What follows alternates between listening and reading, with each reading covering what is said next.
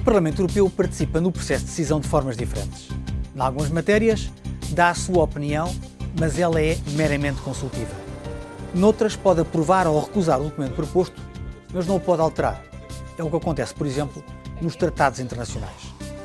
Na maior parte das matérias, porém, o Parlamento dispõe do poder de co-decisão, que o Tratado de Lisboa designa por procedimento legislativo ordinário. Neste procedimento, o Parlamento co-decide com o Conselho. Se as duas instituições não se entenderem, não é aprovada uma lei europeia. E como funciona a co-decisão?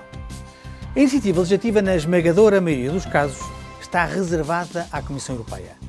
Apresentada a proposta, o Parlamento faz a primeira leitura, depois de receber os pareceres do Comitê Económico e Social e do Comitê das Regiões, e de dar tempo aos Parlamentos Nacionais para o controlo do princípio da subsidiariedade que explicamos no Minuto Europeu número 54.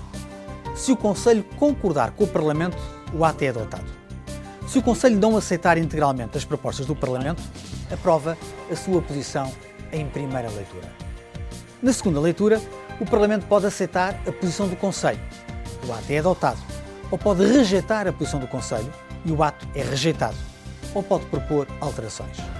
Neste último caso, o Conselho tem de decidir se aceita ou não as alterações do Parlamento. A Comissão Europeia dá parecer sobre as propostas do Parlamento. Se o parecer for positivo, o Conselho pode aprová-las por maioria qualificada. Se o parecer for negativo, o Conselho só pode aceitar as propostas do Parlamento se as aprovar por unanimidade. Se o Conselho aceitar todas as propostas, o ato é adotado.